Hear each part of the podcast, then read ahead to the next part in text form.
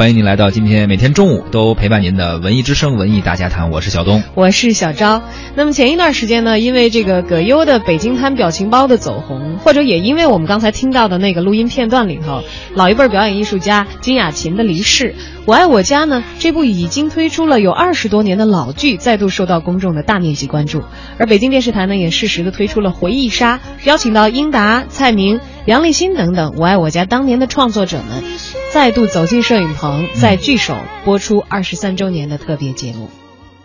英达他们通知我去啊，我这拍《我爱我家》呢，然后呢，这个有空就过来一趟，嗯，戏不多，但很精彩啊，一个晚上就行啊，演一个这个宋丹丹他们单位的工会主席，非常的幸运，能在里边演上一集，要求我自己穿服装是，就为他这戏，我就第一把把我的服装都穿成了。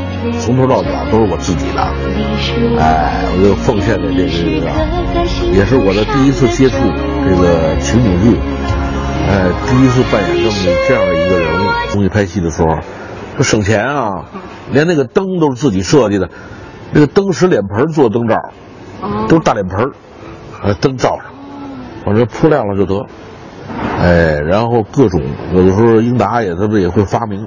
小道具啊，这那个呀，反正都都创作性特别高，就自己去能够说省一点省一点我估计我当时拿了也就二三十块钱，二三十块钱可能都多。我说的，大家不计报酬，不计这不计那，但是这些人一旦工作起来，这工作狂啊！我我也很感谢英达导演，感谢文雄宇老师，感谢我这些合作的伙伴。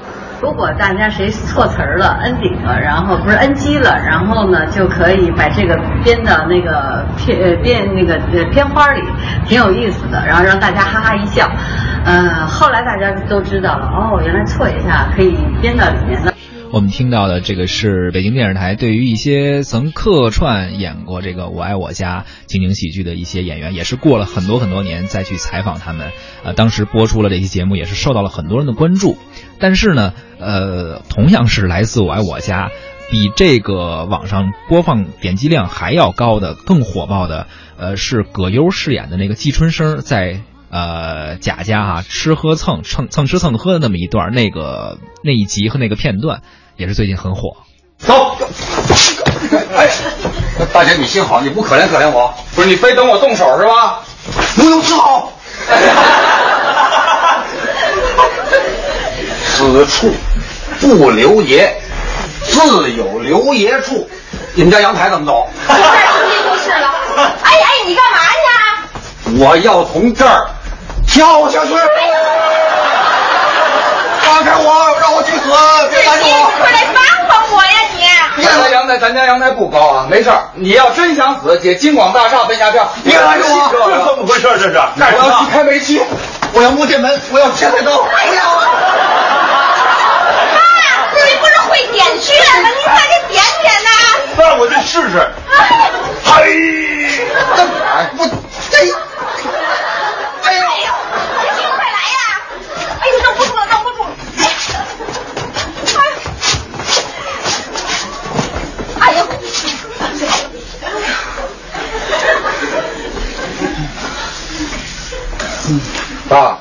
您点的这是什么穴道？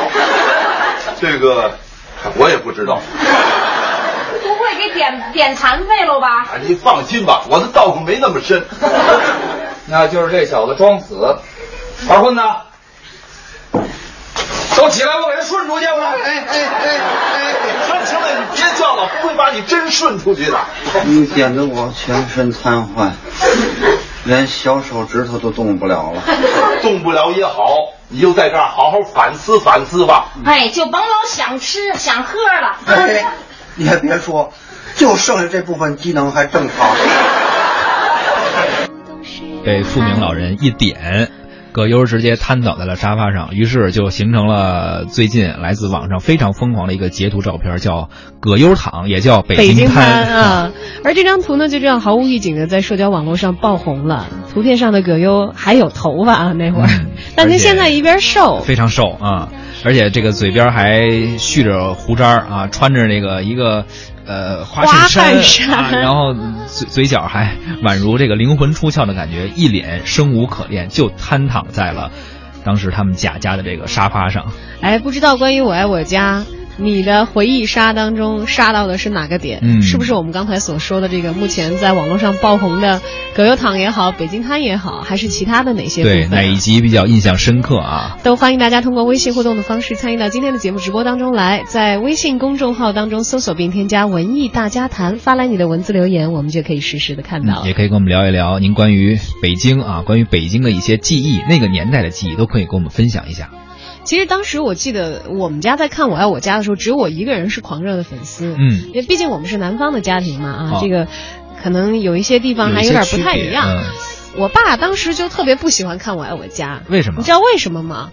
我爸说：“哎呀，拿腔拿调的，嗯，说不像老百姓过日子。”我说，但其实现在你看来，他的那个腔调是挺正宗的京腔京调。其实那时候人说话就那样，啊、对，就是二十年前吧，九十九十年代初。北京老百姓，因为咱们文艺之声也在北京嘛，大家可以回忆一下，那个时候自己家里边一块聚一块啊，或者到夏天的时候扇着那个蒲扇去院里乘凉啊，哎，几个人哎来了您的啊这儿坐呀，然后就大家都是那个说话那劲儿，还就是那样，是吧？啊、我觉得这个可能是由于地域文化的差异，因为那会儿不是还有一种讨论的热点，就是说南北方的喜剧文化叫北方的喜剧文化不过长江嘛啊，嗯、是现在其实随着这个各种交流别说中国了，世界文化都已经开始融合了，对,对，可能已经不存在这样的问题了，但是。当年其实我爸作为一个南方的观众，他好像对于我爱我家的笑点也不是很关心，而且因为他们的说话腔调，他反而觉得哎，好像我觉得不是很亲近，他没有那么大的瘾。可是我看真的是就是守着守着。可是你也是在在南方生长但我毕竟是从这个有电视的时代出生的嘛，就天天的看这个普通话的写节目啊，接受的这个东西还是更快一些。对京腔的节目也好，普通话的节目也好，我接收起来其实是没有抵触，完全没有抵触的，是是一个非常开放的。就像最开始有人说。海派清口在北方就人的笑感觉感觉可笑的程度就没有在南方那么的高？对啊，他理解不了嘛，可能有一些方言词汇，他所折射的文化意义也好，他所隐含的那些没有讲出来的话也好，对，有一些文化隐喻在里面，可能不是在这个地方生长起来的，确实不知道，就不太明白啊。嗯、而小东是北京孩子，是，所以从小我看这个剧就很亲切，而且我身边有很多人就是这个剧啊，只要一重播，他们就会看。哎，我有时候我就问我说：“现在互联网很发达了，你直接拿 Pad 去点播一下不就可以了吗？”他说：“不，在电视上看，你有一种和大家一块儿看的感觉。哎，北京人有时候好凑这热闹，就像夏天大家愿意围在一块儿哎聊天儿，就这种感觉。哎，而这非常有生活感的这些一幕又一幕的曾经那个时代的记忆啊。”我爱我家其实也算是用镜头把它封存住了。没错，现在看可以看到这个旧时北京的面貌。你可以看到当时人们的生活方式，当时人们的一些语言习惯，以及呃那个时代人们的包括包括工作，就是每一集里边每一个故事都感觉是呃真实的一个北京家庭，一个北京怎么说呢？是一个正常的一个工薪阶层家庭他的一个生活状态。比如他们家那个小孩圆圆。他上小学，当时他说上四小嘛，然后我们当时都是划片嘛，每个区有那么一小、二小、三小，什么什么和平街、和平里啊，我们家当时就在和平里嘛，和平里四小，你就会有这个学校，然后也会有像他一样，我记得有一集他去什么那个去做志愿者吧，然后去公园里捡垃圾，因为我们小时候也会有这个少先队员活动，完全是一样的。对，当时那一集引发出了他们有一孩子落水了，然后有人去去救，救完之后，然后电视台来采访，也会有当时我们对于媒体采访那种渴望，然后他那个。二叔嘛，就是梁天演的那个人，就特别想接受采访，全家人都会把自己给哎打扮特别好，然后端着那个没错，就特别像当时我们普通老百姓面对媒体，比如说哎能上一回电视，哎那谁谁家谁上电视了，记者来采访了，好像特大一个事儿。就真是那个时候的一个真实的写照。而且你知道吗？我作为一个外地观众，当我到北京来学习和生活的时候，我特别有意识，就是在我路过那些跟我我家的这个房子，因为它老有一个外景，就是拉出来是那个房子外面的形象，啊嗯、我老有意识去看一看，说，哎，这个房子是不是那个样子啊？因为有一些过去的老建筑还保留那个风貌，但是能不能一一的对上这个，其实我到现在也不知道他们到底那个楼的外景取的是哪里。啊，有人说好像是在垂杨里还是在哪？垂杨柳是吧？啊，垂杨柳对。呃，有各种说法，反正就是在一个相对应该是在呃七十年代到九十年代之间盖的那么一个还是砖结构的房，应该现在还在不在呢？都不知道了。现在哎，你还别说，那个时候盖的房其实还挺结实的。就如果没有遇到拆迁的话，应该是应该还挺结实的啊。但是确确实实，今年暑假这个。葛优躺突然火遍全网，还是有一点点让人意外，因为毕竟这是一个老剧，这是一个来自一九九三年的老的节奏。特别是现在的观众和那个时候不一样了，那个时候是二十三年前，现在二十三年之后，观众已经换了一波了，新的九零后的观众，甚至零零后的观众又重新出现了，他们。这些或者说网友吧，他们还能够再去关注到这个葛优躺，并且把它引发为一个热点。嗯，所以《新京报》呢也呃刊登了一篇分析文章，来分析葛优躺走红的原因。标题呢就叫“葛优九三年就惊瘫了，现在又火是戳中了青年的哪根筋？”而文章呢是这么写的。文章说呢，就是葛优啊，这个人物角色传递出来的形象是一个天天无所事事、游手好闲、不想自我奋斗、呃想不劳而获的这么一个人啊，想那个坐享坐享其成这样一个生活方式，呃，应该说是一个九十年代，当时我们有一个词叫废物，说这个人就是个废物，啊，这样的形象呢，跟所有的年代，不光是九十年代，包括现在我们都提倡的积极、健康、向上的一个主流精神是相悖的。呃，但是却在这个时候，恰好这个时代的青年文化又和他好像有一种契合，大家又突然关注到了他这种颓废和绝望、悲观、生无可恋的状态，呃，可能是现在很多年轻人超时工作、超额吃饭、压力非常大、挣钱非常难的一种大众的心态的一种反应。嗯，千百年来，其实有无数的人已经这样躺着了。葛优并不是第一个，当然他是一个优秀的这个演员啊，艺术家。所以他的形体塑造这个角色起了很大的作用，但是葛优躺能够在此时此刻走红，跟他背后的青年人其实是直接相关的。呃，这批人转发带有葛优躺照片的微博，纷纷留言说自己每到周末就是这个样子，而且希望每天都是这个样子。大多数是九零后，也有一部分零零后，他们也是目前微博上也好，还有其他的社交媒体上也好最为活跃的用户年龄段。没错，经历了很多啊，比如现在的他们经历过空气污染，而且包括房价很高，然后就业困难，种种的压力。他们通过互联网来获得全球范围的一些知识和一些动态。呃，应该说啊，他们在很早的时候就知道这是一个有着非常大风险和压力的一个社会。呃，跟其他年代寻求的外部扩张不一样，九零后呢。呃，知道外部扩张是需要承担风险的，需要很大压力的，并且他们享有更好的物质条件，呃，更加这个扁平的家庭关系和就业关系，对于他们来说，外部扩张是必须的，呃，所以他们经常会谈论到我啊，是成为成为自我，成为自己，是一个独立的个体。哎，而互联网工具呢，其实一直是青年一代的情绪的宣泄口，有一部分人会通过互联网来释放自己的人格，把一些负面的或者是。有一些懒惰的、犬儒主义的一些思想呢，放在网上，但是在现实生活当中，也有可能有披挂上阵，是奋斗当中的一条汉子啊。呃，但是呃，这些内外统一的青年人，他们乐于做自己。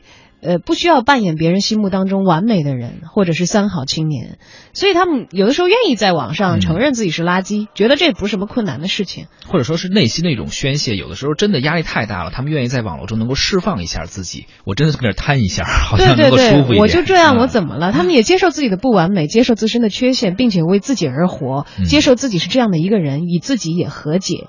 其实换一个角度想，要是在以前。内心迫切的希望当一个不劳而获、衣来伸手、饭来张口的人，也许是会羞于开口的。而现在年轻人其实不在乎，在网上我说我愿意摊着就摊着吧，有很多时候也是一种自嘲。对，从某种意义上来说是一种自嘲，在释放的同时，是对自己呃面对的压力和现状一种无奈的解嘲。对对对，其实传统的努力。可能已经很难适应现在现实生活的质变了。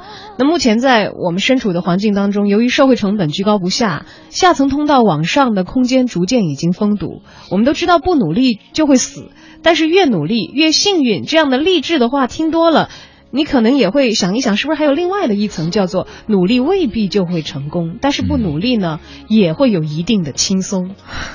所以也就导致了北京滩啊，葛优躺再一次爆红网络，也确实是大家内心的这么一个怎么说呢？一种自嘲和一种宣泄的一种负面情绪的一种宣泄吧。没错，哪有人真的是完全接受自己是一个没法面对世界、产生一点价值的人的呢？当然，不过从一定一定程度来说，其实你看《我爱我家》这个电这个电视剧啊，或者情景喜剧，二十多年了，到今天仍然能有着如此的一种影响力。当时你说他拍的这么一个。呃，情景喜剧应该说是一个挺有现实、挺现实主义意义的。一直到二十多年后的今天，在当代的观众，不不只是我们回忆啊，当代的观众依旧能够有一种共鸣和影响。哎，觉得也是可能它成为经典的一个必要的原因吧。嗯，不过我相信，就这部大家可能青年人的说法叫做神作的作品啊，嗯，可能在当时的创作之初，他的创编团队也许也许也是没有想到他们的影响力会持续二十多年之久的。而我们的文艺大家谈媒体观察员胡克飞也跟我们谈到了他对《我爱我家》的观感。最近啊，有一部老电视剧很火，不管是因为葛大爷的表情包，还是因为有电视台为他们做了一期团圆的谈话节目，呃，《我爱我家》这部电视剧呢，在它播出的二十二年之后呢，又火了一把。呃，我认为啊，《我爱我家》的成功与一代人的成长和怀旧有关。九四年播出的时候呢。这部中国首部的情景喜剧，并没有获得一致的好评。在北京电视台，当年播了六集，就因为拿老干部开玩笑停播了。重庆的一家报纸呢，还把《我爱我家》评为当年最差的电视剧。所以，《我爱我家》如今的最大粉丝群体，其实是当年还在上学，如今步入而立之年的一批观众。啊，就像我这样啊，啊，对于他们来说呢。我爱我家充满了真切的北京记忆，呃，上世纪八十年代末九十年代初的时候，北京正处于新旧时代的更迭，大部分的家庭刚刚走出呃物质匮乏、商品社会和这个经济市场扑面而来，各种新生事物呢层出不穷。我爱我家这部电视剧呢，出现了很多反映当时现象的一些特殊的东西，比如道爷啊走穴啊心理咨询、整容、出国留学啊特区开发、下海经商。追星、BB 机、卡拉 OK、电脑这些新鲜的东西，给人们的生活带来了这种观念上的冲击和生活方式上的变化，形成了强烈的新鲜感和这种物质生活的满足感。同时呢，也制造了无数的冲突和矛盾。面对这种新生的事物，在不同年龄段的人物身上发生冲突，戏就这么来了。其实呢，是这种时代的落差，造成了荒诞又真实的喜剧冲突。二十二年之后啊，咱们大家已经见怪不怪了。但是你看很多狗血的剧情，再也找不到当年这种感觉。啊，如今这种反映家庭、婚姻、婆媳关系的电视剧，充满了这种极致的表现手法，总给人一种撕裂的感觉。那相比之下呢，《我爱我家》从头到尾都是家长里短，却给了一代人非常温暖的记忆。这是因为啊，这部电视剧成功的把握了当初人们的心态，还原了那个时候的生活。所以，一个“真”字儿啊，让这个情更饱满。啊，对于当下的年轻人来说，那恐怕只能从表情包中重新消费《我爱我家》了。但不得不说，这是非常优秀的一部电视作品。而且多年来呢，我们并没有看到《我爱我家》像《西游记》或者《还珠格格》那样铺天盖地的重播，丝毫不影响这部电视剧的生命力。所以，真正的经典呢，是用时间来检验的。《我爱我家》做到了。其实呢，《我爱我家》呢是精英手段的精英作品。对于当下的年轻人啊，曾经我们需要看电视剧来进行的讽刺，现在通过朋友圈、通过微博、通过段子手就都够了。但你会发现呢，电视中的电现实题材啊在慢慢消失，不管是因为审批制度，还是商业需求，或者是人们现在的这种情感需需要，中国的现实题材作品是在走下坡路的。大部分观众可能不懂什么叫现实题材，但是他们一定明白什么叫尊重。那些不尊重大家智商的作品，自然得不到大家的尊重；而真正有价值的作品，哪怕它已经不再清晰，仍然会被大家找来下饭，甚至成为谈资。这个是我爱我家的成功，却是中国电视剧行业的悲哀。